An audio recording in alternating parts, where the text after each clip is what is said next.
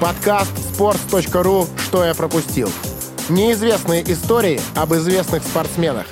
Всем привет, друзья! Здравствуйте! Это подкаст «Что я пропустил?» И э, чтобы вы знали, только что мы записали примерно треть нашего подкаста, и э, в тот момент я понял, что я просто не включил запись, и мы здесь э, какое-то время довольно продолжительное общались м, впустую. Никуда это не пошло, ничего не произошло, но на самом деле потом выяснилось, что нет.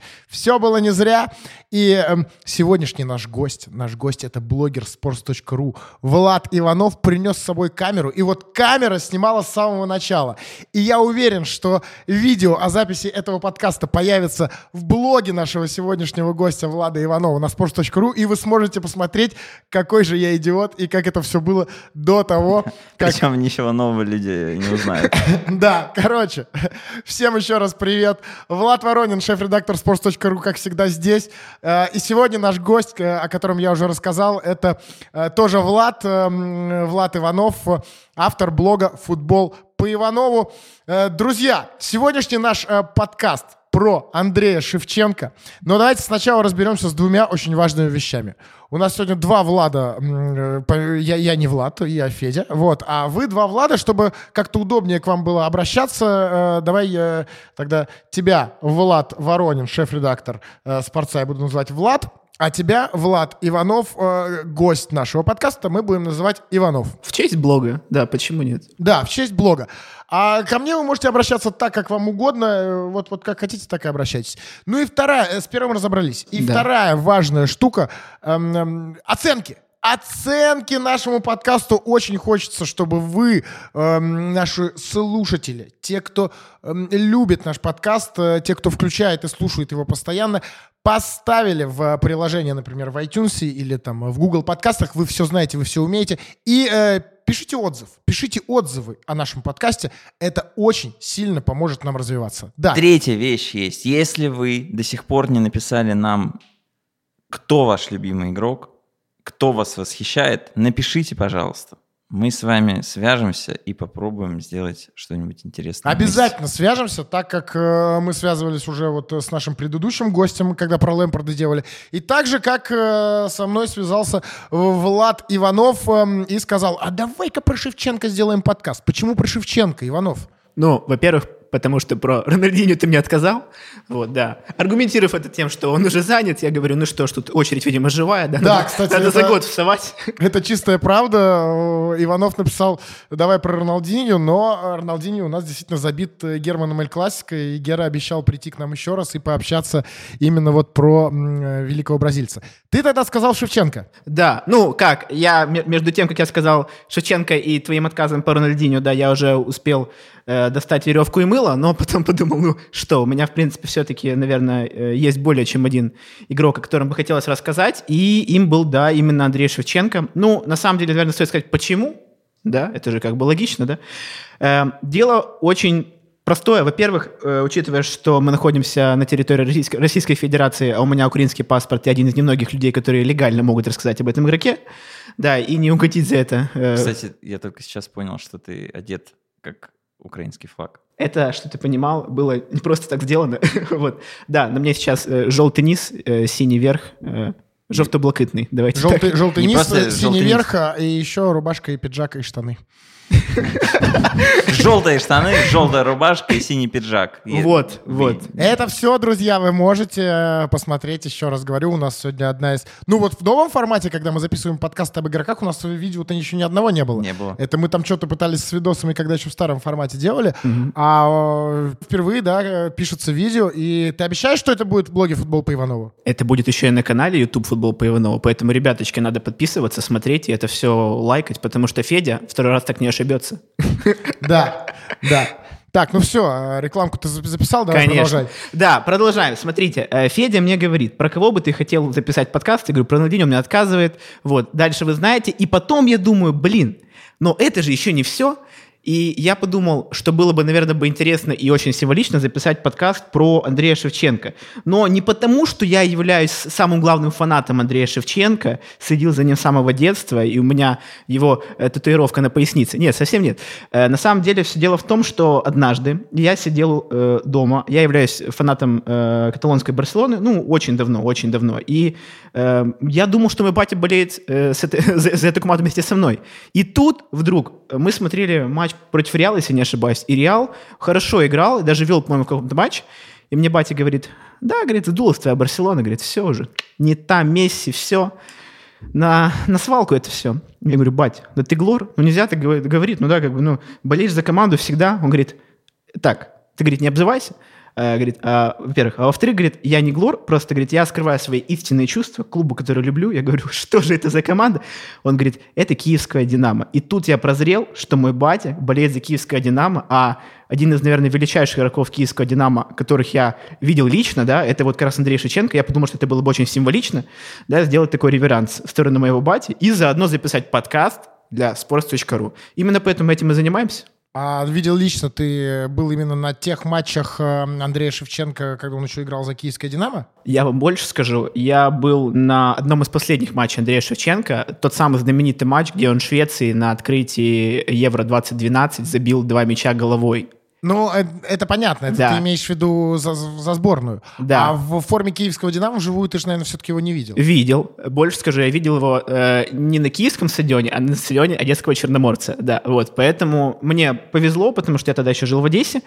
И, ну, конечно, он смотрелся уже не так, как в лучшие годы в Милане, но прекрасно это было, тем не менее, поэтому видел Когда я он его. доигрывал уже? Да, уже когда доигрывал, ну, как бы раньше у меня особо возможности не было это сделать. Ну, почему? В 99-м уехал, ты какого? 96-го года рождения? Да. Ну, в два года легко приходишь и смотришь. Изи катка вообще, ну... особенно э, в Мариуполе. Вот для меня, кстати, Шевченко, понятно, что я слышал о таком футболисте, но мне кажется, что для многих Андрей Шевченко, для, для многих людей моего возраста, Андрей Шевченко — это вот э, тот самый чувак, который похоронил э, сборную России тогда, в 99 году. Мы сегодня, конечно же, обязательно поговорим о, том самом голе в э, ворота Александра Филимонова, но э, вот тогда я впервые действительно узнал. Э, вот было два главных футболиста у сборной Украины. Они оба играли тогда за киевское «Динамо». Кстати, нет, тогда уже Шевченко играл не за киевское «Динамо», он ну, вот только-только переехал в Милан. Ну, там вот, вот тот самый отборочный цикл, это Сергей Ребров, и это Андрей Шевченко. Вот, и вот, вот все обсуждали, что вся игра и «Динамо», и сборной строится только через них. Ну и вот тот самый гол ворот Филимонова, это вот моя такая основная, первая ассоциация в жизни с Андреем Шевченко. Влад, у тебя тоже что-то должно быть. Не зря... И если бы у тебя не было, то ты бы не пришел сюда записывать подкаст. Больше скажу, ты уже слышал эту историю, и сейчас делаешь вид, что я не слышал.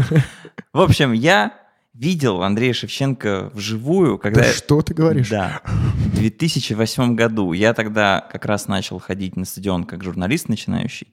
Мне было 14 лет, и Шевченко был первый суперзвездой, которая вот оказалась там на расстоянии двух-трех метров от меня. Я сейчас хотел маленькое просто отступление сделать. Э, мы часто здесь рассказываем, да, о людях, которые э, там, с раннего возраста начинают играть в футбол, добиваются чего-то и так далее. Для тех, кто вот спрашивает, я хочу работать на sports.ru и так далее. Вот э, сейчас вы слышите яркий примет, э, при, при, примет, э, предмет нам сейчас предмет. рассказывает. Яркий предмет. Яркий предмет — это ты, кстати. Это я, да. Вот, а, а, яркий пример Влада Воронина, который уже в 14 лет по аккредитации ты ходил, по да? аккредитации, да. Я работал на маленьком сайте, у которого была лицензия СМИ, но маленький такой непрофессиональный любительский сайт. В общем, Андрей Шевченко стоит в двух метрах от меня, и я думаю, и меня прям распирает, что, что, что делать, как быть-то? Ничего нельзя не потрогать, ничего прокричать, дать расписаться, сфотографироваться. Ну, можно, какие-то журналисты так делают, но мне кажется, что так делать нельзя.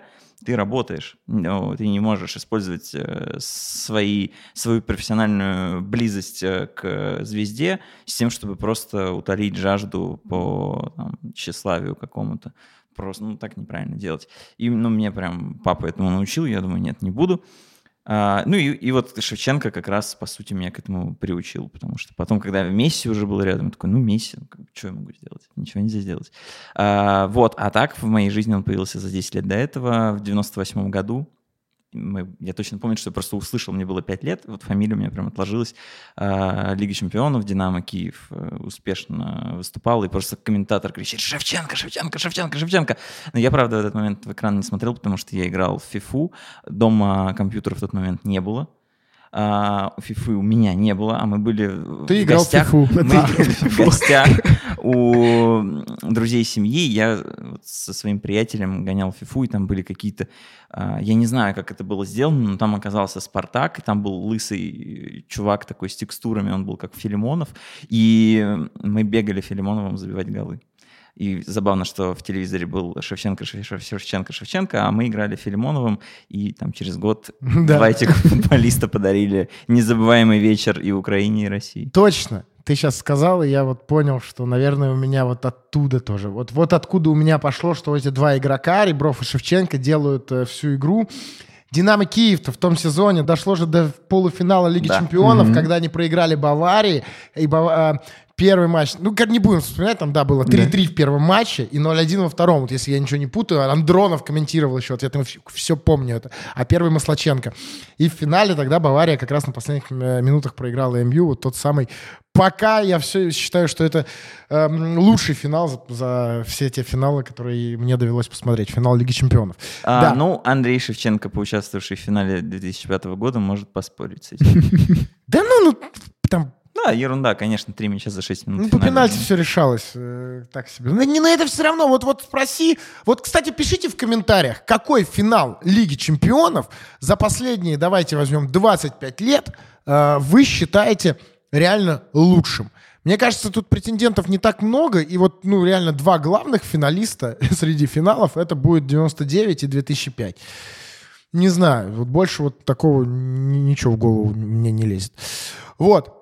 А ты тогда, когда работал э, в вот в 14 лет э, журналистом, тебе не было там желания на поле выбежать, там, не знаю, после матча или что-нибудь такое? Выбежать на поле? Нет. Я, ну, я думал, что все, меня тогда вообще никуда ни- никогда не возьмут.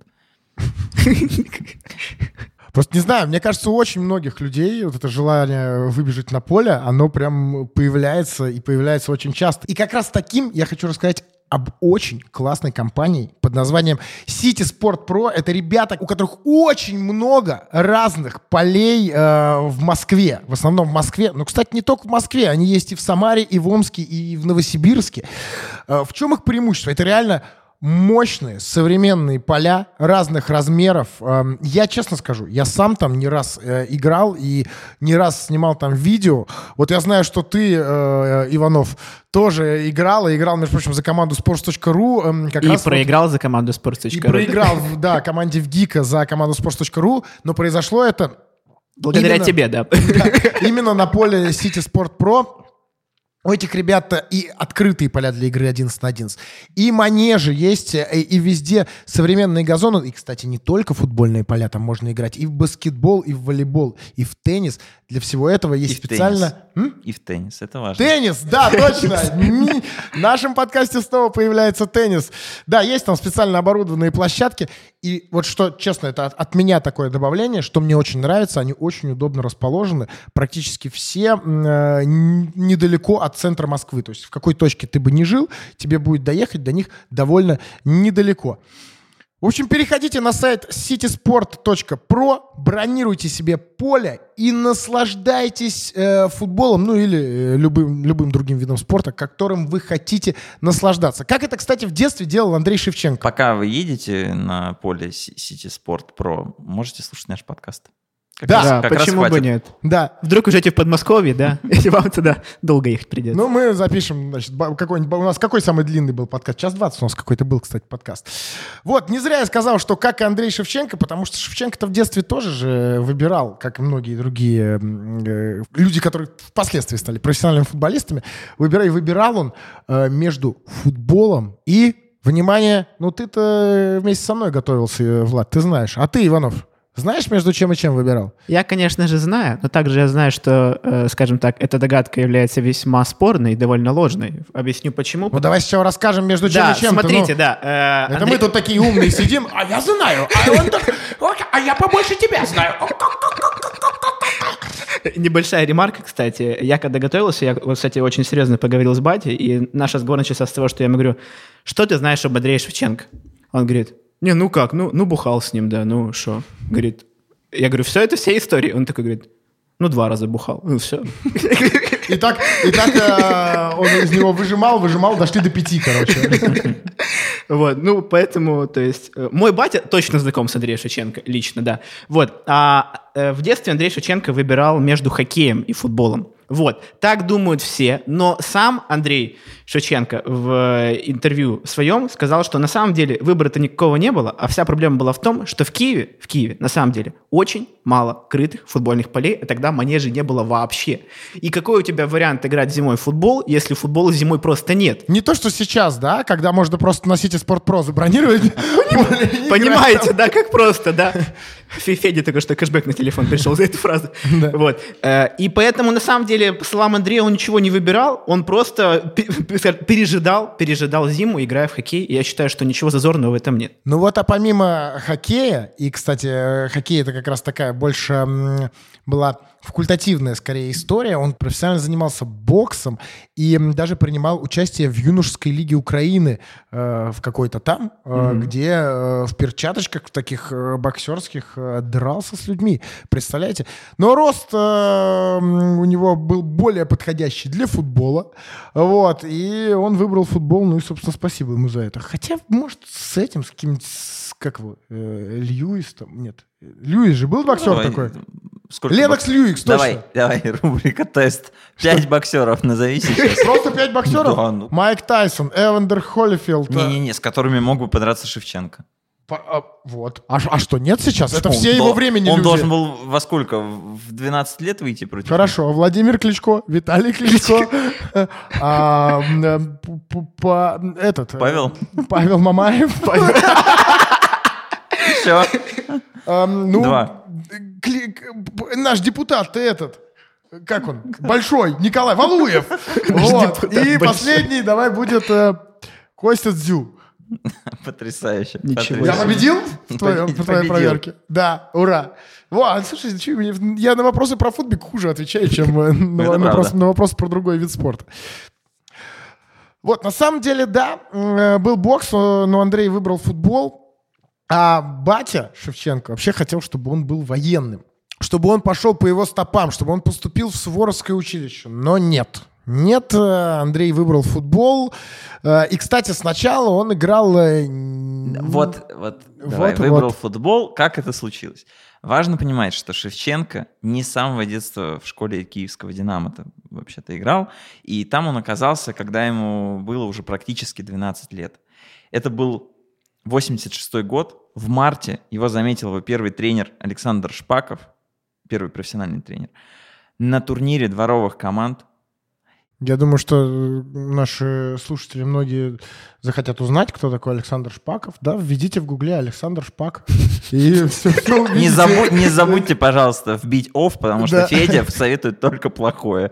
Я вас уверяю. Александр Шпак не имеет никакого отношения к Александру Шпакову. Ну, Это разные люди. другого. Нет, пожалуйста, Шпак э, не вводите. Итак, 86 год. А, На, на турнире дворовых команд Оболонского района Киева этот тренер замечает Шевченко, который играл опорного полузащитника в команде местного ЖЭКа. И команду местного ЖЭКа тренировала женщина. И Шпаков подошел к этой женщине, она единственная отвечала просто за спортивную работу, и говорит, у вас есть классный парень, вот Андрей, мне бы его забрать.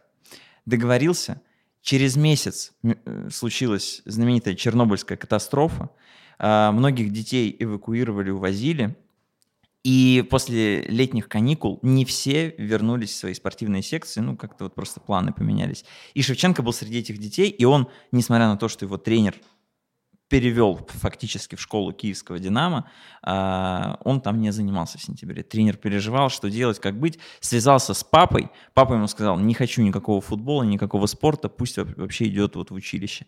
И тренер этот Шпаков убедил отца, что надо дать шанс, раз сын так хочет играть, у него реально есть шансы, надо вот идти в школу киевского «Динамо».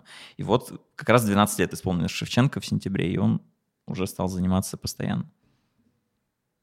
И еще есть история. Вы молчите, я буду продолжать рассказывать. Значит, 12 лет, Шевченко. Э, и он в детстве был такой расхлябанный, э, мог спокойно забыть, когда тренировка, перепутать время, приехать на 2 часа позже, все уже уезжают, он только приезжает. Вел блокнот, в который записывал постоянно, где, куда, когда надо приехать. Просил маму его контролировать, тренера контролировать.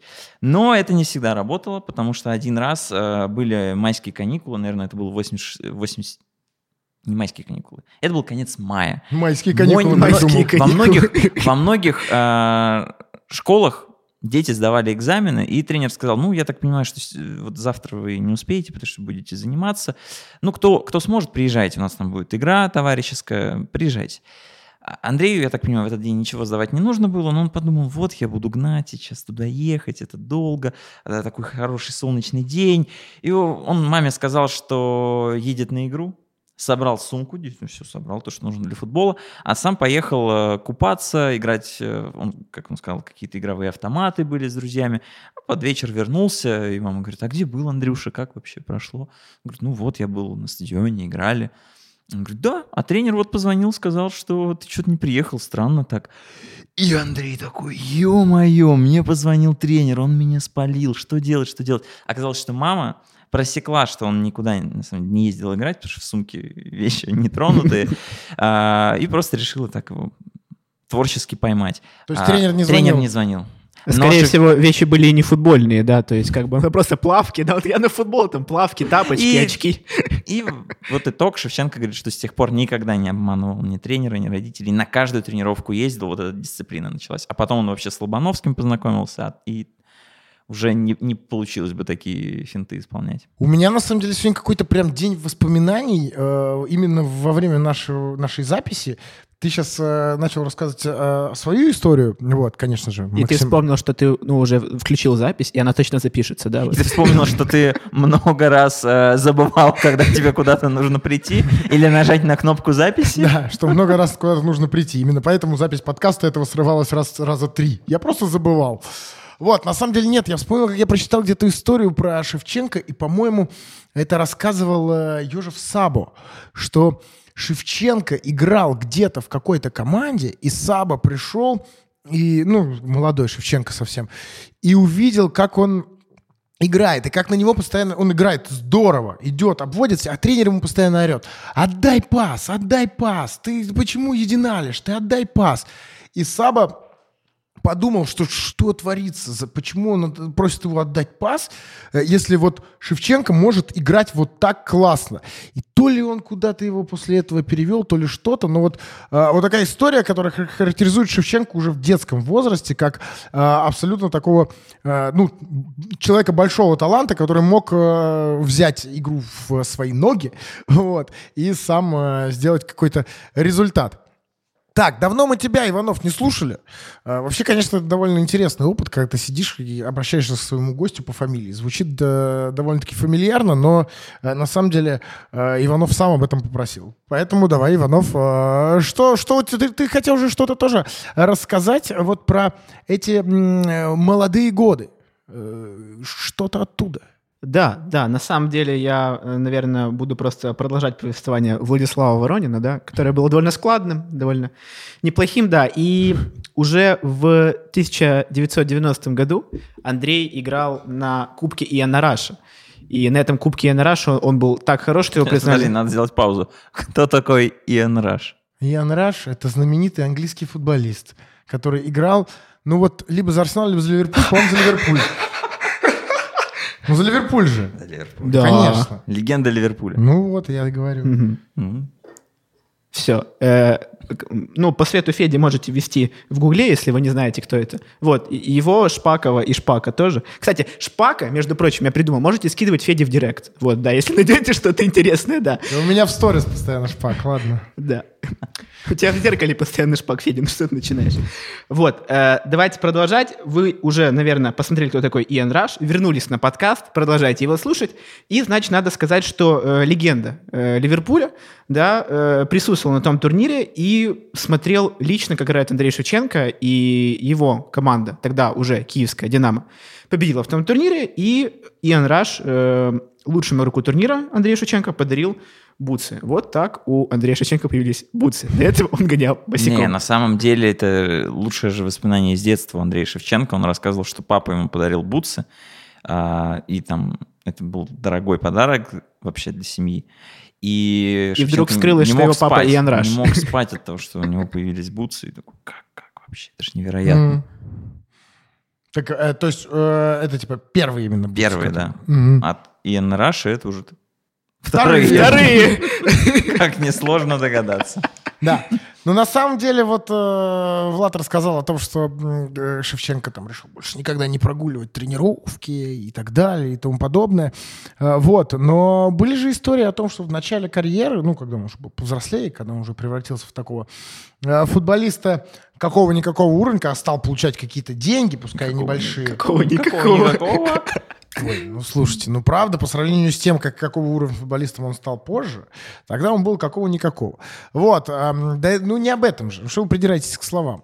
Э, История про то, что он нарушал режим и даже курил, между прочим, курил. э, Что ты вздыхаешь? О, Господи. Ну, Андрей Шевченко спрашивали, он говорит, ну, курил, ну, я же быстро бросил, как бы я смог это совмещать. Ну а как он это сделал? Как он бросил курить? Это же э, очень мощная история. Да, он действительно э, сначала там купил себе на первые деньги у одноклубника купил красную девятку. Вот, тогда он зарабатывал тысячу долларов в месяц, поэтому так частями платил. Потом денег стало побольше, он поменял Ладу на Мерседес. Вот, и однажды он ехал по пути на базу, ехал со скоростью около 200 км в час, э, а тогда как раз э, киевская «Динамо» тренировал э, Ежев Саба, про которого я уже упоминал. Вот, и он обогнал его на машине, э, в итоге Саба просто забрал у Шевченко ключи от машины, ну и, и курить, э, бросить тоже заставил его Ежев Саба однажды поймав с сигаретой. Вот. И э, на самом деле вот все эти истории это такой ранний Шевченко. И забегая вперед, надо сказать, что когда он э, приехал в Милан, э, проблем э, с режимом, проблем с тем, чтобы э, как-то себя сдерживать, э, у него уже не было. Вот. Но на самом деле не только э, в Милане мог оказаться Андрей Шевченко. И тут у нас как раз очень классное очередное переплетение, переплетение с прошлым нашим подкастом. Речь о Вестхэме. Э, В Вестхэме, который э, тренировали тогда э, Харри Реднап и Лэмпорт старший. Вот. И как раз-таки рассказывал Харри Реднап, что приходили некие украинские люди, и рассказывал он это в интервью Daily Mail, так что источник довольно-таки э, все-таки э, как, какое там слово? Как это назвать? Достоверный, достоверный, вот. Ну, в, в- в случае с цитатами, да. Да, это не мир. Эм, И э, рассказывал вот о тех временах, э, когда он был в Вестхэме, и пришли э, два человека, рассказали, сказали, что они занимаются бизнесом на Украине, и эм, попросили, скажем так, посмотреть на двух парней, на двух молодых парней. Это был 94 год. Вот. И один из этих парней проявил себя очень круто, э, забил э, победный гол там в каком-то матче э, и понравился в целом и Реднапу, и Лэмпорду. Это как раз был Андрей Шевченко. И вот те самые Ну, это, это ложь. К. Это ложь. Ложь. Я буду адвокатом Андрея Шевченко в этом подкасте. Он Давай. говорит, что он особо не курил. Я говорю, не звали его в Вестхэм. Андрей Шевченко говорит, Его, что может, и не звали. он говорит, что ни в каком тренировочном матче в Англии он участия не принимал, никакого победного мяча в двусторонке Вестхэма он не забивал, и все это, видимо, какой-то Андрей Шевченко другой был. Подожди, то есть э, э, врет кто-то здесь точно врет. Э, Кто-то Во-первых, либо врет. я, либо ты. Во-вторых, или, э, либо Харри Реднап, либо Харри. Ха- Андрей Харри- Шевченко. Все. Да, Хай Реднап Рун. Окей. А, Но на самом просто деле, на самом очень- деле, чтобы игрок оказался на двусторонке, это клуб должен его куда-то отпустить. Динамо Киев не собирался продавать Андрей Шевченко ни при каких обстоятельствах. А, между прочим, Лобановский ему говорил, что я тебя отпущу, но когда ты будешь точно готов. И вот когда вышли в полуфинал Лиги Чемпионов 99 года и ну, уступили Баварии, Лобановский сказал, вот теперь могу тебя отпустить. Ты провел два прям классных сезона, уже готов, теперь уже не буду сдерживать. Ну и в том сезоне он стал лучшим бомбардиром Лиги Чемпионов, что как бы говорит. об Ну, уже, да, уже надо было на пике продавать игрока. Мгм. А у меня есть более красивая история, как мне кажется, про переезд в Европу. А, А Шевченко- подожди, кстати, со своим переездом в Европу. Вот то самое, то самое Динамо Киев. Динамо А это то же самое время, начало 90-х. В какой-то момент а, Шевченко ездил на молодежный турнир в Италию и оказался на Сан-Сиро. Ему там очень понравилось, и он говорит, что бросил монетку через плечо на Сан-Сиро, чтобы туда вернуться. И попал в голову вратарю. Возможно. Но на самом деле вот то самое э, Динамо, я очень мало его видел, э, потому что футбол-то я тоже смотрел, но, естественно, не чемпионат Украины, то, только то, что в Лиге Чемпионов. Э, И э, ты, Иванов, Да. хотел нам что-то рассказать про то Динамо. Ты видел, наверное, его еще меньше, но я надеюсь, немножечко поизучал потом. Да, я его и поизучал, и, скажу так, и поспрашивал профессионалов, людей, которые за этим могли следить. Но на самом деле, говоря о том «Динамо», нужно сказать, что, ну, знаете, как это было второе пришествие, да, Лобановского тогда уже, после того, как он тогда, э, скажем так, ушел, потом вернулся, и это на самом деле уже была, э, скажем так, прокачанная версия того «Динамо», которая еще играла с э, Блохиным и побеждала еще при, э, боже мой, э, одесский, который брал, Лигу э, брал золотой мяч человек, Игорь Биланов, вот. Э, нужно что сказать. Команда, команда играла по, э, казалось бы, довольно прагматичной схеме 4-4-2, то есть, да, с двумя нападающими впереди. Но это были настолько крутые ребята, что они просто разрывали всех. Ну, мы уже много сейчас сказали про Андрея Шевченко, Сергей Ребров тоже, у которого, к сожалению, не такая была яркая карьера в Европе, но, тем не менее, в рядах киевского «Динамо» и сборной Украины он считался не менее. Человек в Да. Рубине играл. Сергей Ребров. На секундочку. Между да. прочим. Легенда, легенда. Ну. Вот. И та команда, та команда, она во многом, из-за того, что она была молодая, она была и основой э, сборной Украины в 2006 году, между прочим. Потому что в 2006 году, это такая небольшая ремарка, кто знает, э, Украина же э, вышла в 1 четвертую чемпионата мира, где уступила Италии, а Италия стала чемпионом, а чемпион, например, что? Не зазорно. Вот. Он может сам с собой, по-моему, здесь сидеть, Да, разговаривать. не просто. мешай. Да. Просто не мешай. Нет, и в той команде на самом деле было намного больше звезд, чем только Андрей Шевченко и Сергей Ребров. Это был Александр Шавковский, который, ну, на сегодняшний день, наверное, является лучшим вратарем сборной Украины в истории. Он, кстати, закончил карьеру-то наконец-то. Уже, да. Потому что я помню, что Ну, года вот два или три что. назад, да, я где-то... Александр Шавковский в воротах киевского «Динамо». Вечный вратарь Просто, киевского «Динамо». просто красота. Не-не, классный был чувак. Он, правда, мог запустить фигню какую-нибудь. Он же тогда... Они ж, украинцы же тогда не попали на тот, на тот евро, когда вот они Россию как раз обыграли, да, 1-1 сыграли в Москве, и они же попали на Словению, и, Сло- и Шавковский там фигню какую-то пустил, я помню. Он Ну, куда-то убежал и э, издалека пропустил что-то.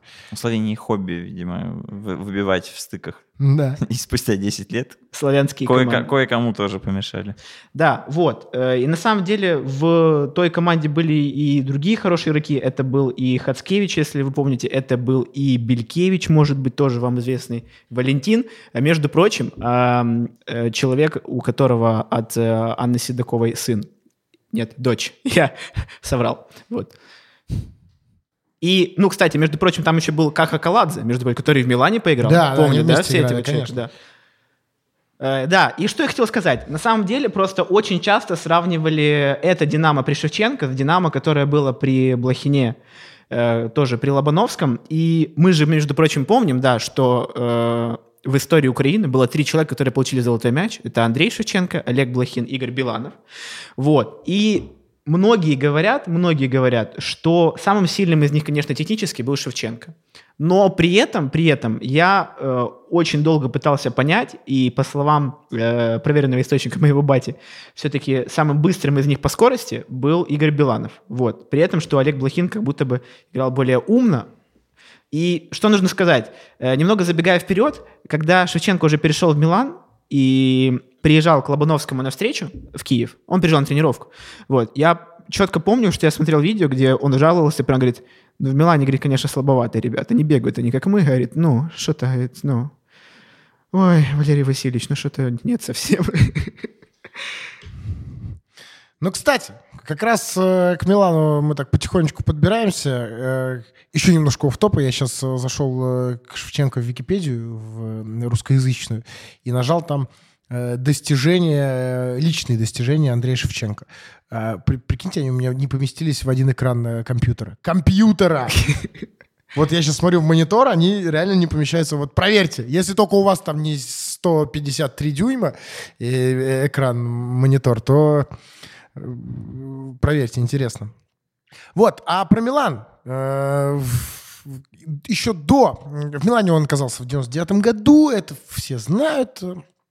Интересная штука, что э, гораздо позже уже, чем он оказался в Милане, попал в интернет отчет скаута Милана, э, который просматривал Шевченко еще в 97 году, когда, понятное дело, тот играл за киевское «Динамо».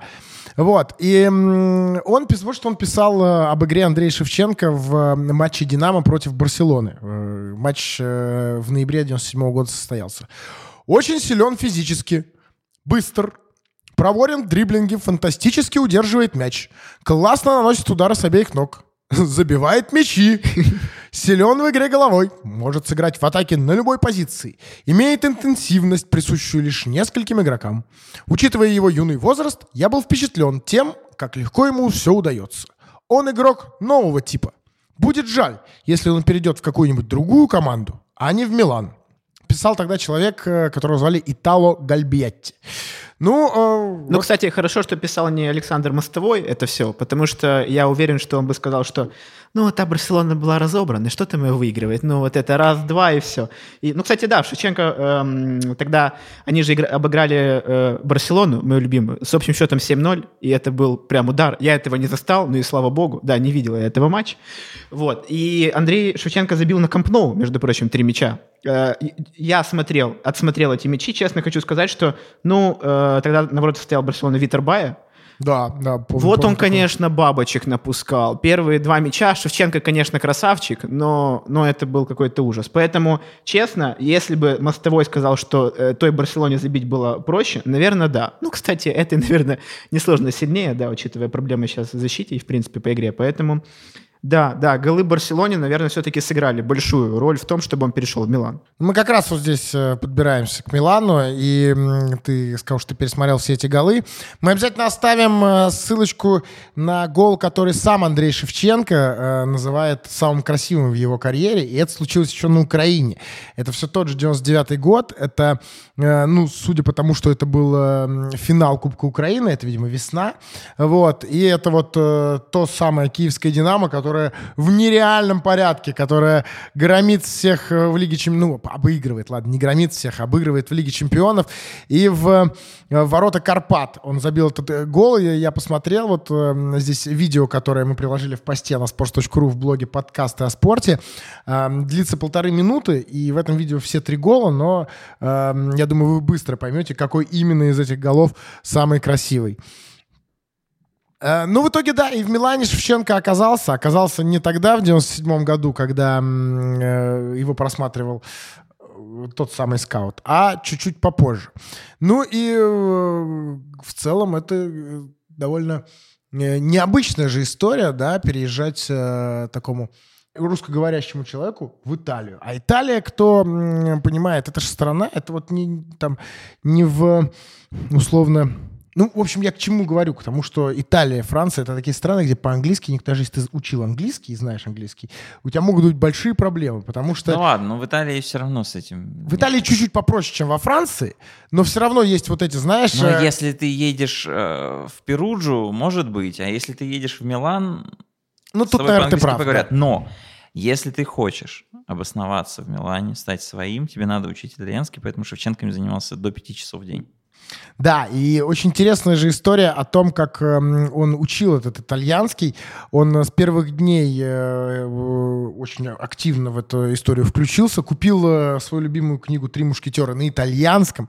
Эм, и с преподавателем они изучали, вот э, я сейчас прочитаю, некое сослагательное наклонение, которое звучит как... Конжунтиво. Спасибо большое. Жалко, Саша Аксенова снова нет. Он бы сейчас... Саша Аксенов, кто вдруг не знает, главный редактор sports.ru и человек, который учил итальянский какое-то время. И э, просто оф топом расскажу короткую историю. Мы как-то были с ним в Италии, и он э, в очередной раз э, заказывал что-то, сидел за столом в ресторане, вот на итальянском, говорил, знаешь, вот это, я даже, ну, я не, не буду, у меня плохо получится, но вот заказывал на итальянском, и официантка, которая обслуживала, спросила, извините, а вы не могли бы говорить по-английски? Не надо издеваться над языком. А, а над Сашей Аксеновым можно. Моя девушка Настя просто учит итальянский язык, и я знаю, что такое конжунтиво. Это то, что просто запутывает мозг капитально. Это именно особенность итальянского языка. Я сейчас в точности не воспроизведу, но есть просто ситуация, когда ты моделируешь, если то вот это вот в прошлом, в будущем, где эта граница, и от этого там перепутываются глаголы, ты как вроде уже выучил это спряжение, а в конжунтиву все по-другому. Ну, то есть это прям очень сложная штука, и если ты им владел, это значит, что... Ну, ну и обычно иностранцы, которые приезжают в Италию и там, на время условно, да, и не хотят э, глубоко, глубоко учить итальянский, они без, потому что можно же без нее обходиться в целом, я так понимаю. Ну, тебя понимать условно будут. Ну, примитивным языком, да. Если ты хочешь э, вести прям беседы, то все-таки итальянцы любят свой язык, итальянцы пользуются конжунтивом ну, постоянно. красиво, он да. красиво, это правда. Вы знаете, мне очень нравится наш подкаст, потому что, да, за последние 10 минут... Э, мы... Я ничего не сказал. Нет, мы узнали то, что у Саши Аксена не очень хороший итальянский, а у Влада Воронина есть девушка. Вот и все, что вам нужно знать о подкастах sport.ru. Да, это правда. Ну и, кстати, э, он в итоге-то позже, э, там, когда он где-то на телек приходил, Шевченко, да, э, или давал интервью какие-то еще, э, очень многие отмечали, что он очень неплохо говорит, и в плане даже насколько, широка была его лексика, какими словами он пользовался, это довольно редкая история для футболистов ино, иностранцев, которые приезжали играть в Италию. Таких было немало. Но мне кажется, тут еще важно, что Шевченко в целом модифицировался, он не совсем похож на традиционного восточноевропейского игрока, который приехал в Европу. Он скорее стал итальянцем с э, украинскими корнями. Все-таки у него менталитет другой, он по-другому думает, а, даже далеко ходить не надо, как он детей, да, своих назвал, и ему часто предъявляют, что ж ты не мог э, вообще назвать традиционно. Он говорит, ну, мне так нравится. Ну, это немножко не наш менталитет. А ты считаешь, что все наши слушатели знают, да, как он назвал своих детей, и не надо им об этом сообщить? Я помню только два имени из ну, четырех. Ну, скажи два, я вообще Кристиан, ни одного не знаю. Еще раз, пожалуйста. Кристиан, Кристиан, ага. Кристиан Шевченко. Да, хорошо. И второе, я пока даже говорил Кристиан, забыл второе. Я все нашел. А, вот есть э, самый старший Джордан, самый старший. А, второй по старшинству Кристиан, 2000, Джордан 2004, это 6 года рождения. Действительно есть Александр, а, вот. И, ух ты, а вы видели, как у четвертого-то зовут? У него четыре сына. Ага. Кто скажет? Не, не помнишь? Я не помню, это двойное имя. Райдер Габриэль. Ну, нет, ну тут нормально. Тут прям таким исконно украинским именем решил. Ну, конечно, человека. да. Так вот, почему так случилось? Шевченко не разрешили взять никого из родственников в Милане. Именно не разрешили? Ну, он вроде даже пытался, но ему сказали, давай, все будет нормально, мы тебе поможем. Просто это немного меняет картину, потому что я-то думал, что он сам принял такое волевое решение. Ну, тут никого... уже, видишь, уже не распутаешь, как это было возможно. Ну, факт в том, что Подо... с ним рядом Ну, ты не прав, не ты не прав, не, не распутаешь. У Феди Иванов, номер нет, Берлускони. Иванов, спроси, пожалуйста, у бати своего, который лично знаком Шевченко, как было на самом деле. Вот. Ага, и это будет эксклюзив для sports.ru, да. между прочим. Кстати, я еще одну историю... Слушайте, сколько мне историй в голову сегодня приходит. Сейчас, извини. Давай, запомни, а я договорю. Ну, давай. В общем, его поселили в отеле, прям вот неподалеку от базы, чтобы он был сосредоточен только на работе. База, разумеется, не в центре города, поэтому никакие там обычные соблазны городской жизни. А Милан, между прочим, по ритму, а, ну, в целом, это почти Москва, там с поправками на, на масштаб, город меньше. Ну, движение, индустриальность, там, международность, все это есть. Там есть где развлечься, там есть где провести деловые встречи и так далее. И Шевченко на старте, он вот чисто такой э, сумасшедший футбольно настроенный был парень. Мне очень нравится, на самом деле, как Шевченко описывает свое взросление спортивное. То есть он сначала говорит, что а, Лобановский дал ему дисциплину и отношение а, к тому, что футбол там это не только побегать, а, вовремя пнуть мяч, а еще и тактика, что раскрыл глаза на игру. А в Милане его научили тому, что можно запрограммироваться вот вообще автоматически. Он прям говорит, что в Милане я знал любое действие, как мне шагнуть надо буквально. Если Пирло делает вот такое забегание, что мне надо сделать? Если Кака находится в трех метрах от меня, что мне надо сделать? А, все это проходило под руководством Мауру Тассоти, и это на самом деле очень важно, потому что сейчас Мауру Тассоти работает его помощником в сборной Украины. То есть они, а, начиналось с отношений, там, грубо говоря, наставник, а, Подчинен? Ну, не совсем подчиненный, но кто? Ученик, да? А дальше, дальше они стали такие прям, ну, уже его признали как э, мастера. Потом они вообще подружились, они вместе играли в гольф. А, а теперь, по сути, Шевченко а, выше Тассоти стоит. Но Тассоти тот самый человек, который вот оставался с ним после тренировок и индивидуально. Ну, история практически как у Криштиану Роналду, да, потом, когда в Манчестере Криштиану играл просто флангового игрока, его сделали там суперкиллером. А, после тренировок он из разных положений натренировал автомат... ну, просто чтобы автоматически знать, в каком положении должна быть стопа, как ударить. У Шевченко было то же самое. После тренировок из любых положений с любым наклоном и так далее. Вот прям Шевченко про это очень красиво рассказывает. И вот стата. Когда ты доходишь до подобной стадии подготовки, ты намного лучше чувствуешь удар и быстрее находишь его угол. Но это еще не все. Настоящий нападающий должен уметь просчитывать ситуацию, читать ее. Тогда, получив мяч, ты уже заранее знаешь, что с ним будешь делать. В мою бытность игроком в ходе какого-то определенного матча все возможные ситуации были уже заранее запрограммированы в моей голове. Например, если я получаю мяч здесь, то сначала останавливаюсь, затем делаю два быстрых шага и сразу же пробиваю поворотом. Все это множество раз было отработано в ходе тренировок, чтобы затем автоматически использовать в матче. На самом деле, небольшая ремарочка. Мы упомянули о том, что Андрей Шевченко занимался футболом, хоккеем, боксом, а, между прочим, гольф. Это его сейчас увлечение очень серьезное. И, между прочим, он является серебряным призером чемпионата Украины по гольфу. Потому Это... что золотой кто? Гаррет Бейл, правильно. Не просто, он еще, как я понимаю, в конце осени 2019 года вошел в президиум или совет директоров Федерации гольфа Украины. Да, есть такое, согласен. ФГУ знаменитая, да. ФГУ. И, ну, вообще гольф для Шевченко это очень большая история. А, например, в 2007 году, когда отношения у Шевченко и Маурини уже подпортились, мы, наверное, про это еще поговорим, как-то Мауриню спросили, а что вот Шевченко-то?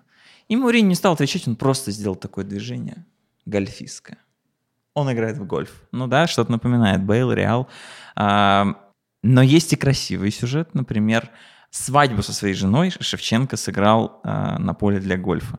Он просто играл с папой своей жены, там подъехала потом э, мама жены, сама жена, человек, который регистрирует брак. Ты сейчас вот... так рассказываешь, как будто бы они это не планировали, знаешь? Они Нет, в... они планировали, но Шевченко так это говорит, ну, ну ну что, заканчивайте все... партию прямо сейчас, ну только 19-я лунка. Ну. Красиво, да. Лето, небо голубое, зеленая поляна, семья рядом, никакой пышной церемонии, ничего. Шевченко говорит, нам это совершенно не нужно. И, между прочим, четыре ребенка, сколько лет вместе, уже больше 15. Красивая история. Через неделю только журналисты э, какие-то там первые фотки опубликовали с этой свадьбы и вообще узнали о том, что она была. Да, только что Владислав Воронин упомянул про жену, про жену Андрея Шевченко, которую, между прочим, зовут Кристен, э, Кристен Пазик, э, ее фамилия не Шевченко. Ну, сейчас уже Шевченко, но тогда была Пазик, когда она еще была не э, замужем за Андрея. Вот, и в чем, собственно, заключается интересное, э, что не только, между прочим, изучение языка было прерогативой Андрея Шевченко, это было и, скажем так, их общим занятием с Кристен, потому что, когда Андрей приехал, он не очень хорошо разговаривал, это мы уже поняли, да, но и Кристен, будучи американкой, также не очень хорошо разговаривала. И Андрей э, по-моему, даже несколько раз в своих интервью использовал такое э, выражение, как «наш с Кристен итальянский, вот мы понимали хорошо». Ну, люди, может быть, не очень, но вот мы понимали хорошо. Поэтому, на самом деле, несмотря на то, что Андрей, в принципе, понимал английский, но понимал он его сильно хуже, чем их с Кристен итальянский. Э, и тут, на самом деле, нужно еще, кстати, вспомнить, что Берлускони является, между прочим, кумом первого ребенка. Вот, ну, Украина, кумовство мы должны были, да, это сказать. И он, между прочим, очень э, не любит э, Кристен за то, что она, э, скажем так, подавляет мужа во многом. И есть даже цитаты, где он э, назвал Андрея баллонкой, баллонкой, после того, как он перешел в Челси. Э, объясняя, в чем э, была, собственно, загвоздка, все знали, что Андрей очень подвержен, э, скажем так, влиянию супруги. Да, и связано это с тем, что он ее просто очень сильно любит и не, не хочет, ну, во-первых, как-то, знаете, ну, не знаю, делать жене неприятно, как бы, да, ну, и она что-то решает, пусть решает, как бы, да, ну, женщина решила, женщина сказала. Ну, вот. как говорил Шнур, мужик в паре должен быть каблуком. Я показать себя могу и там, не знаю, в профессиональной деятельности еще где-нибудь, а в семье я лучше побуду каблуком. Да. И Андрей, в принципе, задолго до Шнурова, да, еще это решил, до того, как он сказал. И на самом деле... Это, кстати, не факт, но неважно. Ну, это примерно одни и те же годы просто. Хорошо. Ладно, ну представим, что за месяц до этого. А, да. да вот. Ну, кто знает, что такое долго. Э, смотрите, и переход Андрея Шевченко в Челси во многом, во многом, э, да что-то во многом, в основном, в основном сопровождался именно инициативой э, его жены. Почему? Потому что, э, во-первых, как говорил сам Андрей, нам было обоим это очень удобно, потому что мне до Киева из Лондона лететь столько же, сколько ей до Америки. И в принципе, это, ну, как для всех хорошо. Это раз. И два, она мне говорит, ну, слушай, вот наши дети будут учиться в итальянских школах, учить этот итальянский язык, вот оно нам надо. Вот давай, давай лучше они будут учить, учиться в Лондоне, да, учить английский язык. И именно поэтому на одной из своих рождественских вечеринок, на которых э, Сильвия Берлускони, по-моему, там была акция в поддержку животных, что-то такое, он говорит, вот Андрей Шевченко гениальнейший футболист, но на самом деле по характеру точно такая же баллонка, как и вот эта вот, которая сидит, потому что слушается свою жену просто максимально подкаблучник.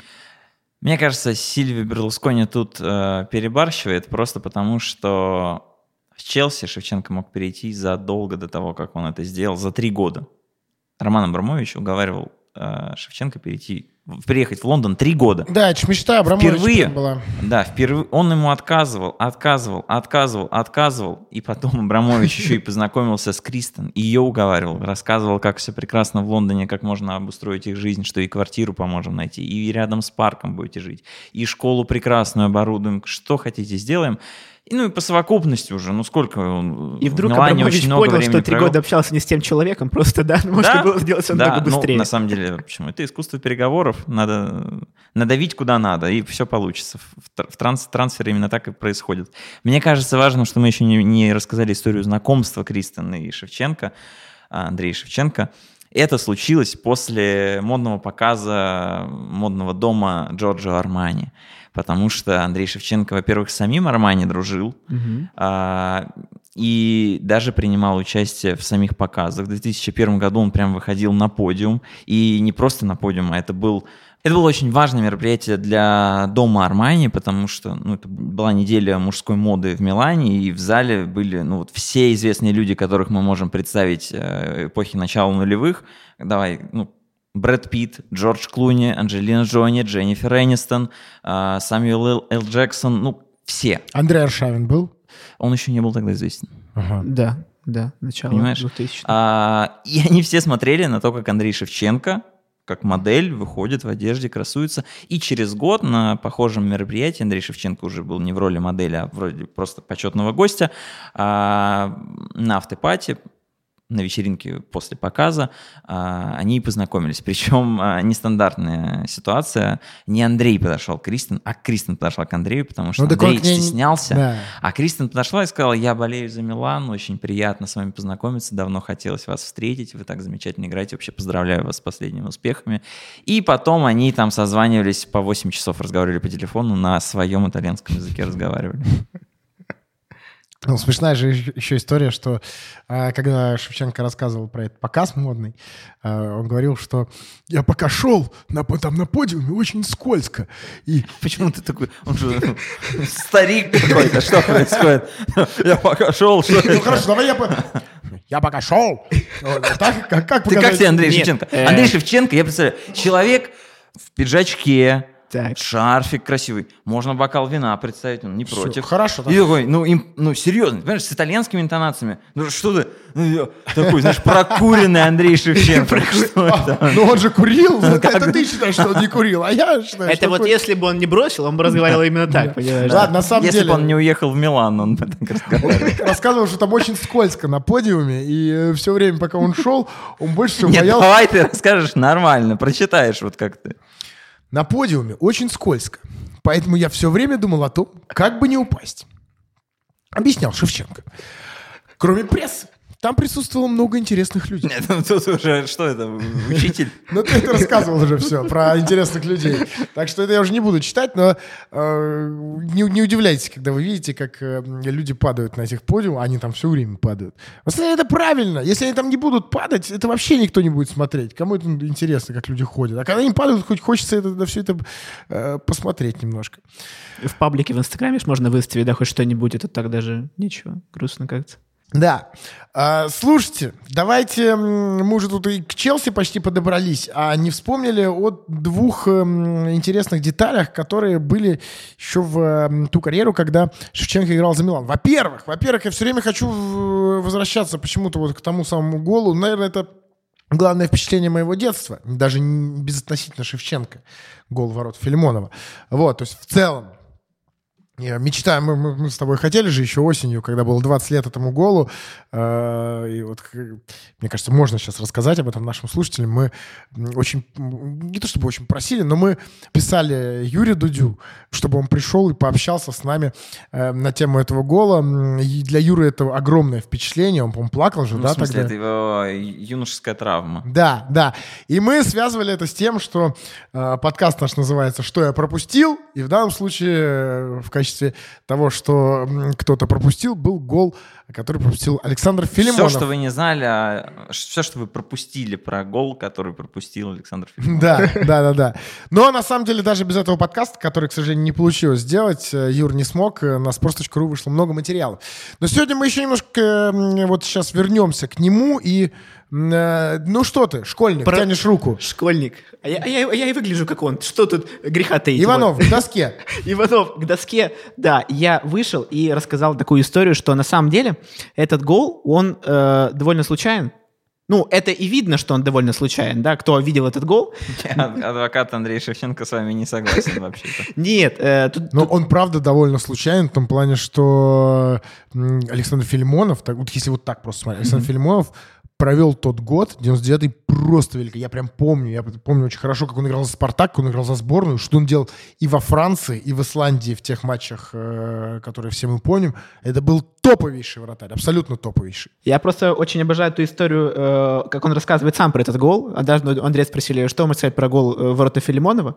Он говорит, да, знаете, говорит, ну, до ворот было очень далеко, там же 40 метров, по-моему, или что-то типа, э, типа этого. И тренер ему кричит с э, бровки, подавай, подавай, вешай, вешай. Он говорит, да я сейчас забью. И забил ведь. И поэтому это один из самых легендарных голов, который предсказал человек как ударил. Поэтому... Итак, Ну, адвокат давай, Андрей адвокат, Шевченко да. рассказывает. А Андрей Шевченко говорит, мы в том цикле отборочном постоянно разыгрывали подачу на ближнюю штангу. На ближней штанге центральный защитник скидывает на дальнюю штангу головой, а там уже что-то завертится. Либо замкнут, либо просто в сутолоке можно будет проткнуть мяч в ворота. Это было постоянно, это просто был вот наигранный розыгрыш.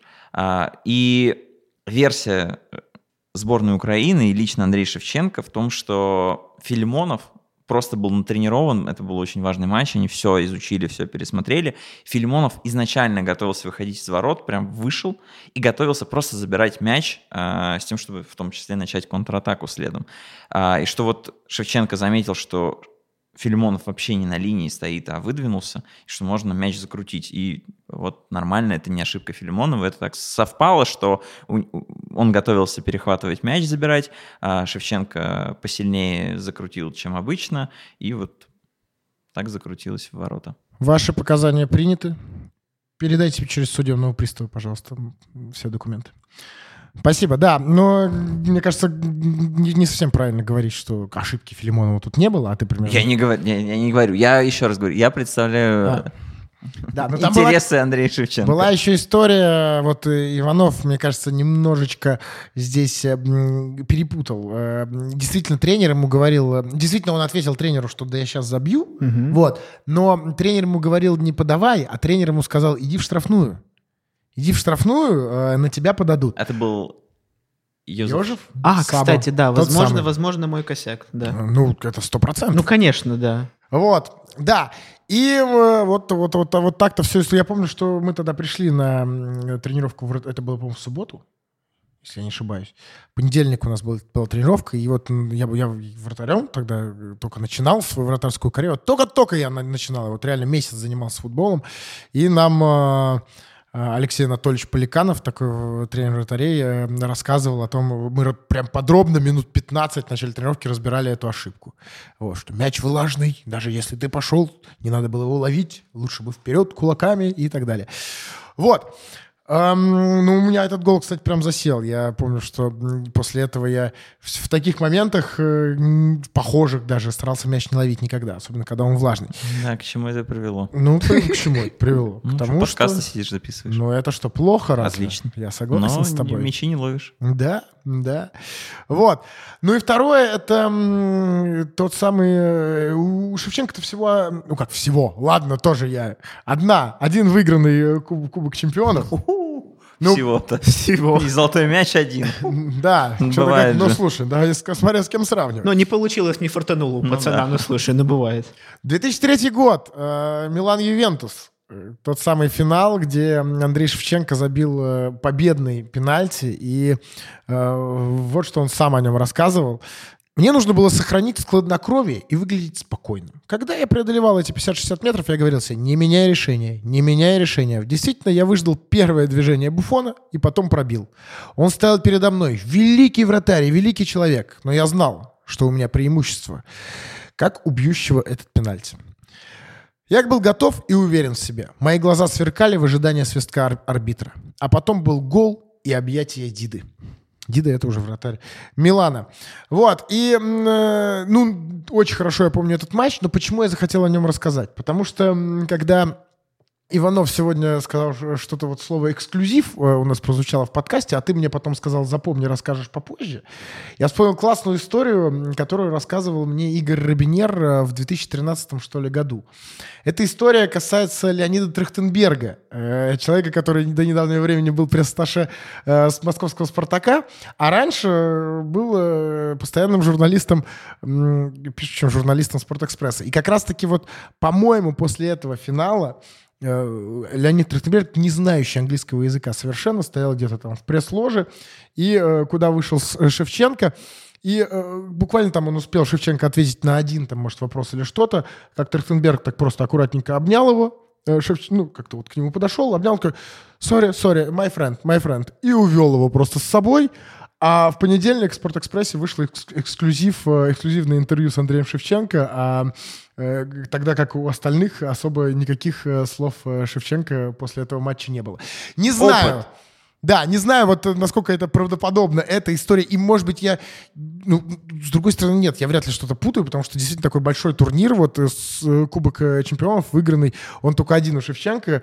Э, еще раз говорю, эту историю рассказал мне Игорь Робинер, поэтому, если что, вопрос к нему.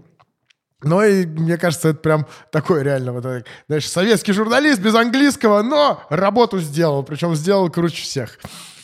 Да, кстати, про вот все то время, всех этих финалов 2003, 2005 и так далее. Э, Ну, опять повторю, что это очень тесно перекликается с нашим подкастом.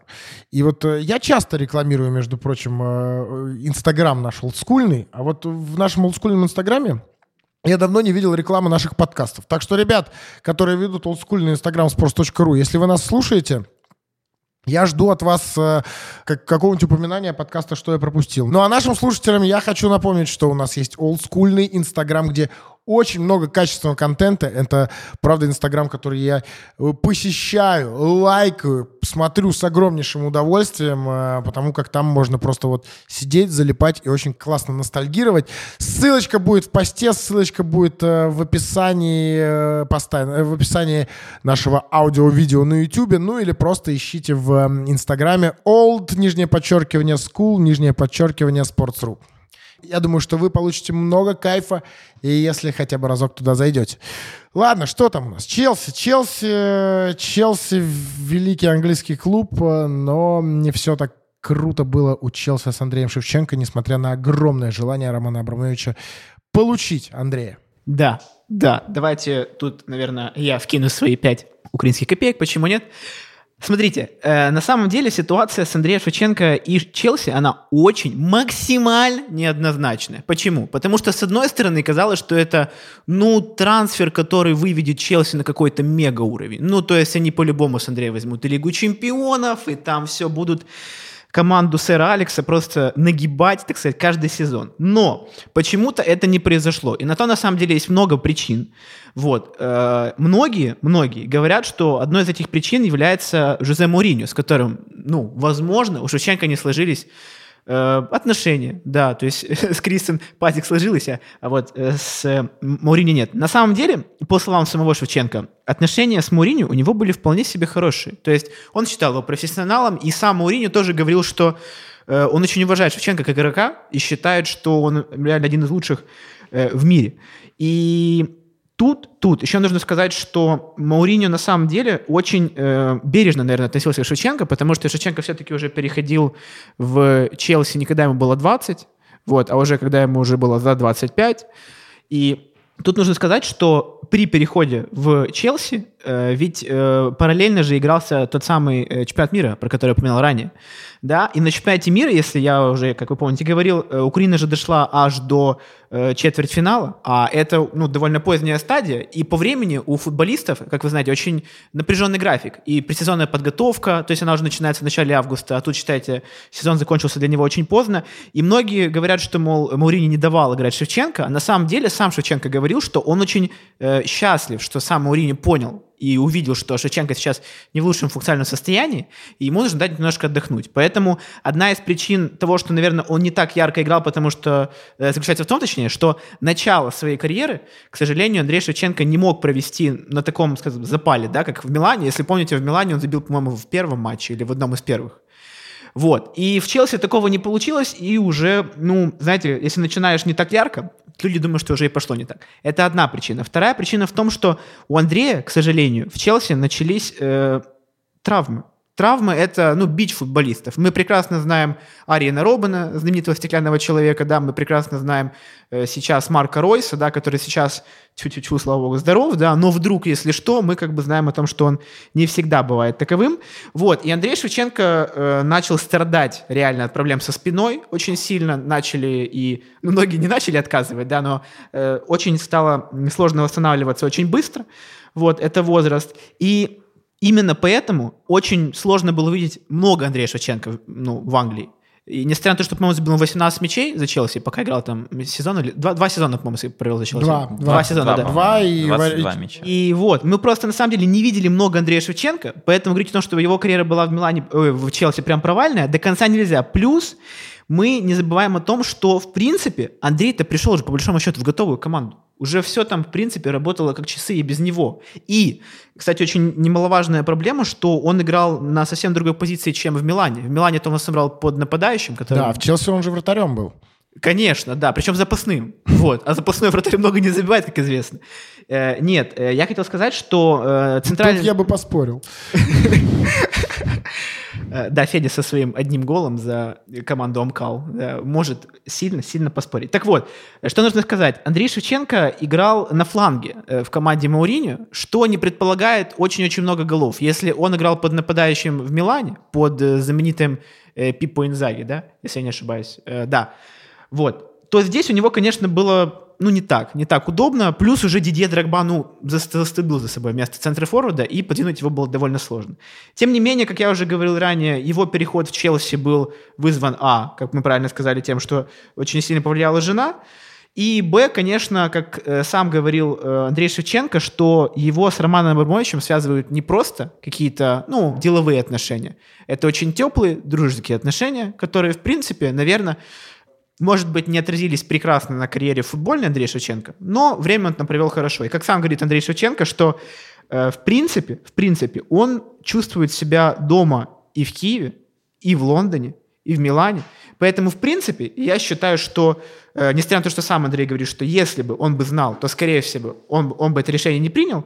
Но при этом я считаю, что карьера в Челси, которая была у Андрея, не была максимально провальной и была сильно лучше, чем у многих наших нападающих и, в принципе, игроков, которые переходили в зарубежные команды. Я бы чуть-чуть добавил контекста в историю Шевченко и Челси. Во-первых, когда Шевченко только перешел, Мауриню сказал, что класс, я именно этого и хотел, это форвард мечта, я очень хотел его видеть. Потом, на самом деле, он раскрыл, как все было на самом деле. Э, Мауринью не приглашал Шевченко. Он не был в его списке. Это игрок, купленный чисто уже командой Абрамовича. А, да, э, Мауринью он не хотел... был у него номером один в списке. Вот так я, я бы сказал, вроде бы. Ну, Он Мourinho вроде бы хотел игрока другого плана. Он Да. хотел Самуэля Этоо. Да. И он хотел перейти на 4-4-2 и играть, чтобы двойку составили Драгба и Этоо. Наверное, это лю- нападающие, которых довольно легко друг с другом представить. Драгба и Шевченко все-таки игроки ну, их сложнее связать. Наверное, это возможно, но это сложнее. А, у Мourinho не пошло с 4-4-2, он перестроился, вернулся на 4-3-3, где Шевченко уже места не было. Это раз. Второй фактор. Он сезон 2005-2006 заканчивал с травмой и на чемпионате мира в составе сборной Украины играл на уколах. У него были проблемы с коленом. И он проблему усугубил, и первые два месяца просто не мог, он восстанавливался уже отстал, да, команда перестраивается, команда другая, и ему сложнее просто де- взаимодействовать. Вот, а третье, когда Мауриньо уже не было и команду принял Авраам Грант, а, Шевченко пришел в себя, и в декабре 2007 это был пиковый Шевченко в составе Челси, он забивал в каждом матче, А, в трех матчах у него было 3 плюс 2, кажется, и вот он получил травму спины, и, ну, которая поставила вообще крест на всей его карьере в АПЛ, потому что Шевченко говорит, что после нее он уже не был так хорош, а играть в премьер-лиге нужно просто на максимуме. Там все-таки другие требования к функциональной готовности. И вот стата, на самом деле, про травму, мне кажется, она прям очень важная. Минут за 10-12 до конца речь идет про игру с Астон Виллой, где он забил гол и отдал голевую передачу. Я понимаю, продолжить встречу не могу никак. Причем из-за боли не в спине, а в икроножной мышце. Это ему так тогда казалось. Позже выяснилось, что причина заключалась именно в спине. Где-то там оказался прижат нерв, связанный с икрой. Сигнал в правую ногу попросту не поступал. Поэтому три месяца я не мог нормально не то что бегать, а даже ходить. Это сильно повлияло на мою скорость. Рассчитывать на то, что я буду двигаться по полю как 20-летний мальчик, глупо. Ну вот на самом деле еще Иванов сказал про то, что э, Драгба был, да, в той команде, потеснить его было сложно. Мне тут вспомнилось, э, у нас же даже была, по-моему, на нашем, э, на нашей украинской трибуне э, sports.ru у нас была подборка цитат э, разных игроков, которые я не буду сейчас их находить и читать, потому что ну, они примерно все одинаковые, там все хвалят Шевченко. Я просто скажу о том, что там были э, среди хваливших Шев- Шевченко людей был все тот же вот Дидье Драгба, помимо него такие игроки, как Эдин Джека, э, Оливье Жиру. И интересно, что там был э, э, Донарума. Ну, понятно, почему он там был, потому что он же, э, если я не ошибаюсь, воспитанник Милана, и он говорит, что на- начал заниматься когда-то футболом, и вот э, и как раз его кумиром был Шевченко. И вот все они говорят, что очень нравилось, как играет Шевченко. Я начал заниматься футболом из-за Шевченко. Я хотел быть похожим на Шевченко и так далее и тому подобное.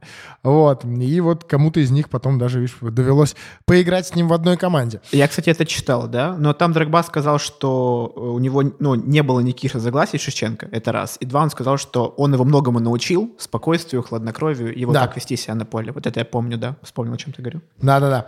Вот. А еще же Мауриньо э, отзывался о Шевченко, он называл его принцем. Он говорил, что Шевченко, он такой, он э, как принц э, в Милане был, вот, э, мол, все ему здесь дозволено, вот, а у нас наша философия нашей команды Челси немножко другая. У нас тут нет принцев, говорил Маурини, и все должны усердно работать, все должны доказывать, что они заслуживают играть. Я, как на правах адвоката, спрашиваю, Андрей Шевченко не усердно работал? Мы должны верить Жозе Мауриню? Он манипулятор. Я, я же ничего не говорю сейчас. Я же просто тебе читаю цитату Жозе Маурини. Я же не говорю, что это мы, было так. Мы все знаем Андрея Шевченко как трудолюбивого игрока. Особенно э, батя Иванова. Вот. Трудолюбиво нападающий на барную стойку, да? Ну, это уж я не знаю. Ну и как раз тогда, да, Мауриню сказал о том, что Шевченко не был э, тем игроком, которого он искал. Ну и вот э, что, что, что, друзья. Э, наверное, это уже так, такой финальная совсем часть нашего подкаста. Закат, и, закат. Э, да. Закат, я надеюсь, только этого подкаста, а не, в принципе, подкаста, что я пропустил. Надо, наверное, еще в конце сказать э, о том, что Шевченко в, завершил карьеру в 2012 году. Поиграл он еще в «Динамо Киеве». Э, там, да, была, он играл в Челси. Из Челси была аренда в Милан на какое-то время. Ну, а потом уже был «Динамо Киев» еще на несколько сезонов. Да, после Челси Андрей вернулся в Украину. И на самом деле в Украине э, Андрея ждало очень много чего хорошего. Э, мы не говорим про политику, но при Януковиче Андрею дали звание Героя Украины. Вот. Ну, в том числе за золотой мяч, заслуги. И на самом деле, между прочим, я как э, человек, представляющий эту страну, да, могу сказать, что Украину в принципе знают в мире по двум Шевченко. Тарасу, это ну, самый знаменитый писатель украинский, и Андрею Шевченко. Поэтому, на самом деле, наверное, наверное это все-таки было более, скорее оправдано, чем нет. Хотя э, вот и Блохин, и и Игорь Биланов жалуется на то, что, мол, ну а что он такого сделал? Вырвал золотой мяч. Так мы тоже. Вот, ну и что, и нам ничего не дали. Я думаю, ну при Союзе получи героя Советского Союза, да, так просто. Вот, и на самом деле вот тут, вот тут я познакомился с Андреем Шевченко максимально близко, потому что я начал увлекаться футболом в 2008 году, и это началось у меня вот... Вы по-любому помните э, журналы с наклейками. Тогда они еще не стоили конских денег, как Панини. сейчас. Панини, конечно, да. И... Я сейчас просто подумал о том, что нормально, что мы позвали в гости человека э, обсуждать Шевченко, человек, который начал фут... увлекаться футболом в 2008 году. Когда Шевченко уже было 32 года. Я напомню, что... За гостей у нас отвечаешь папа, ты, да? Ты во-первых, да, а во-вторых, папа зато все знает. Да. Ну что, не будем вырезать все его реплики из подкаста? Папы? Нет, Э, Иванова этого. Этого. Сложно решить. Ну скажи, вырезаем или нет? Нет, не вырезаем. Ну, Все, ну, ты тогда же, продолжай. Ты же редактор, ну, ты редактируешь. вот. Эм, так вот, и несмотря на то, что, ну, на самом деле по Андрею Шевченко, ну, просто угорала вся Украина, он был, ну, просто для... Ну, я видел футболки Андрея Шевченко чаще, чем футболки всех остальных футболистов. Давай э, поясним немножко нашим слушателям, что в данном случае угорала, это в смысле сходила с ума. А я сначала подумал, почему они все смеялись над ним, что такое? Сходили с ума, в смысле. Да, да. Он опять забил. Я не могу. Вот это гол, блин, Да, так вот, э, футболки Андрея Шевченко в Украине распродавались как э, горячие пирожки. Э, в подкасте, как там есть про пирожки, да, на sports.ru? Это неплохо, да. Вот это хорошо было, да. У нас есть подкаст «Извините, пирожки». Его ведущий Ваня Калашников, и там очень много интересных и абсолютно разных тем. Обязательно слушайте. Чувствую, будет много ссылок под этим подкастом. Да, там и угорают, и плачут, и платят, и очень много всего интересного рассказывают про связь футбола с культурой. Да, намного больше, чем мой батя про то, как он выпивал с Андреем Шевченко, да. Так вот, и вот тогда реально, несмотря на то, что я, казалось бы, знал про Андрея Шевченко не так много, я понимал, что, ну, это какой-то бог футбола, не меньше, да, тем более, вот даже говорю, про него прям знали все. Единственное, наверное, что Андрею не повезло, в принципе, в карьере, то, что его золотой мяч – выпал на такое очень грустное для... Ну, не грустное, просто было такое происшествие в Украине, как оранжевая революция. Вот. И когда Шевченко в 2004 году получил золотой мяч, он привез его в Киев, и как раз все стояли на Майдане. И ему не с кем было отметить. Он два дня там посидел и уехал. Все. В общем, это было все празднование золотого мяча в Украине э, Андрея Шевченко. Ну, он как бы по этому поводу не грустит, говорит, я очень хорошо отметил потом это в Милане, в принципе, с друзьями и все прочее. Вот.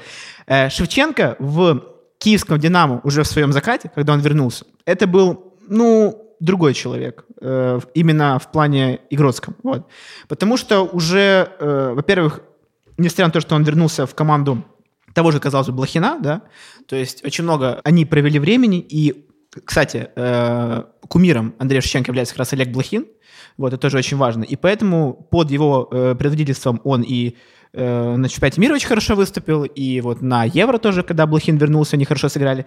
Нужно просто сказать о том, что это уже был другой Шевченко, и у него была одна огромная цель доиграть до домашнего Евро в 2012 году. Он просто это знал, и поэтому максимально, да, просто все говорили, почему Динамо? Ты же еще мог бы пару лет побегать в каком-то чемпионате поинтереснее.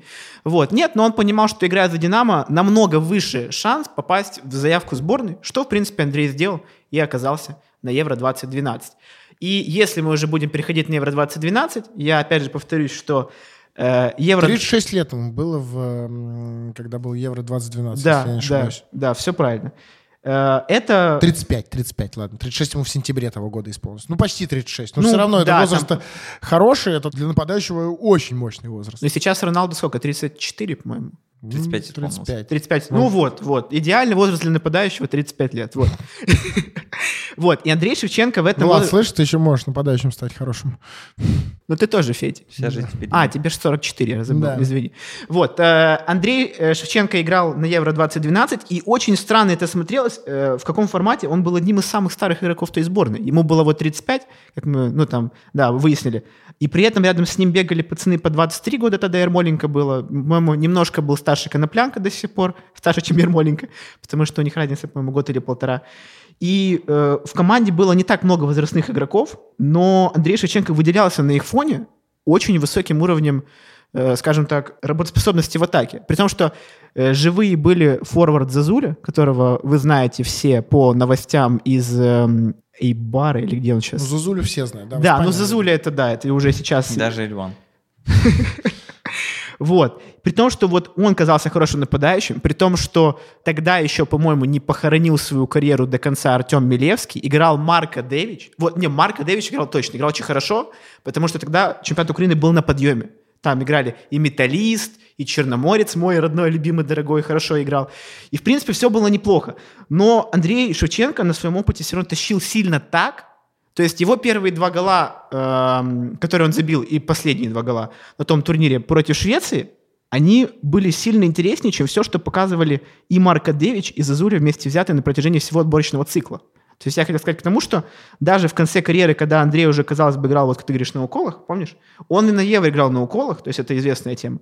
Но, и, кстати, вот в последних же матчах он не играл, потому что как раз уже не мог играть. То есть уже в матче э, скандальном с Англией, где вся Украина проклинала Кашай, который не засчитал гол, вот, там же было так, что Андрей даже не вышел, и гол, и гол призрак забил Марко Девич. Вот, поэтому если и заканчивать что-то, что мы рассказывали про Андрея Шевченко, мне кажется, уже почти два часа, да? Около того. Ну, Да. час 20 точно. Час 20 точно. То я хотел бы, наверное, просто э, свести к тому, что Андрей Шевченко до последних своих матчей, прям до последних, он все равно оставался, ну, наверное, одним из лучших нападающих, даже на тот момент э, в Украине точно, если не в мире. Ну, это и неудивительно. Это и неудивительно, учитывая, что мы наблюдали до этого в предыдущие, э, сколько, 15-20 лет. Что еще? Ну, пару фактов буквально, и все. Да, после окончания карьеры, после того самого Евро, Шевченко еще в э, политику пошел. Э, Ну, вот. заглянул на 5 месяцев, кстати, очень симпатично всю эту активность свернул. А, он шел на парламентские выборы с партией «Украина вперед». Партия набрала что-то 1,6%. 1,6%, там да. Совсем смешные цифры. И Шевченко сказал, ну, ничего, нормально, я ухожу. Вот стата. Это колоссальный опыт. Я понял жизнь. Увидел ее с другой стороны, со всех ракурсов. Менталитет людей, их жизнь, интересы, как устроена система, коррупция. Видел все-все-все. За эти шесть месяцев я прошел такую лекцию, что за 20 лет карьеры даже близко не сравнить. Я совершенно иначе представлял себе ре- реальность, потому что раньше жил в другом мире. Его спросили, вы когда-нибудь вернетесь в политику? Он говорит, думаю, нет. И взял выбор, прекрасно работает со сборной Украины, вывел ее на чемпионат Европы. Причем, А, сборная Украины С очень симпатичной, кстати, э, игрой команды. Вот, если из Да, того, что я видел. атакующий футбол, очень много талантливых молодых игроков. А, так что следите летом, вполне возможно, очень даже хорошие матчи будут у сборной Украины. По-моему, первый, первый с, с Нидерландами. Это будет точно не скучно. А второй, по-моему, с Голландией, да? Если что, кстати, Федя, говорить Голландия неправильно. Не Ну потому да. что теперь у нас есть официальное право. Я как адвокат Нидерландов себе заявляю. Нидерланды выбрали одно официальное название. А, это Нидерланды. типа они именно выбрали? Да, раньше допускалось название Голландии, потому что Голландия самая большая провинция. Да, да, да. Но да. формально вообще сказать Голландия это как, ну, типа, Россию назвать Мос- Москвой. А, Может быть, где-то правда там, финансово и так далее, но не совсем, да, правильно. Тут Нидерланды. Хотя я сам всегда говорил Голландия, сейчас себя переучиваю говорить Нидерланды. На, сбор- на евро во всех странах будет Нидерланды. Ну да, Голландия как-то так звучит просто лучше. Ну ладно. Эм, Финально. Шевченко и Челси. Очень многих действительно создается впечатление, что Шевченко может там не любить Челси, не любить Лондон. э, И вообще как-то ну, странно относиться, потому что там все-таки не лучший этап его карьеры проходил. Э, Но э, ничего подобного. И как минимум один из сыновей Андрея Шевченко, второй по старшинству, тот самый Кристиан, э, занима... Так, а сейчас, получается, сколько ему? 14 лет. 14 лет, он 2006 Да, ну, во всяком случае, занимался. Э, Вот на, на сегодняшний день не- нет у меня проверенной информации, но знаю, знаю, что занимался в Академии Челси.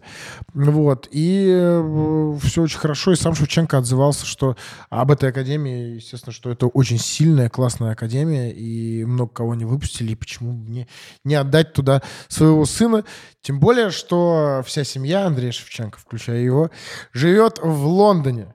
Не в Милан же, действительно, ему из Лондона возить Кристиана заниматься футболом. Ну и вряд ли в Киев тоже. Ну, на самом деле, мы можем мы еще, наверное, примерно столько же про Андрея Шевченко рассказать. Тем более, э, гость у нас сегодня э, человек, который э, довольно сильно любит э, рассказывать о тех или иных э, временах, как там он играл, кто с ним был в одной команде и так далее. Но, наверное, будем сворачиваться, потому что э, полтора часа подкаста — это э, очень даже прилично. Единственное, что спрошу у тебя, господин Влад Иванов, как тебе, как тебе тут э, париться с нами на протяжении этого времени? Ну, смотрите, э, моя оценка, она, конечно, субъективна, да, но мне кажется, что все было как минимум неплохо. Как минимум я своей работой доволен, да. Ваши, ну, вы, наверное, могли лучше, да. Ну, Влад нет, Влад идеально отработал. А ты, Федя, конечно, ну, вначале с этим вот, что э, кнопки не нажал, ну, обидно, обидно. Это значит что? Что мы должны как-нибудь еще раз обязательно собраться, ты должен будешь еще раз вот так вот ошибиться, и мы должны будем еще раз об этом вспомнить. Но, но, я считаю, что именно этот подкаст получился хороший, потому что мы, в принципе, все обсудили. По этому подкасту можно детей учить историю Андрея Шевченко, мне кажется. Да, но после того, что ты сказал э, про меня... Вряд ли ты сюда когда-нибудь еще придешь, вр- да? вр- Вряд ли у тебя есть шансы оказаться здесь еще раз, э, как минимум по моему приглашению точно.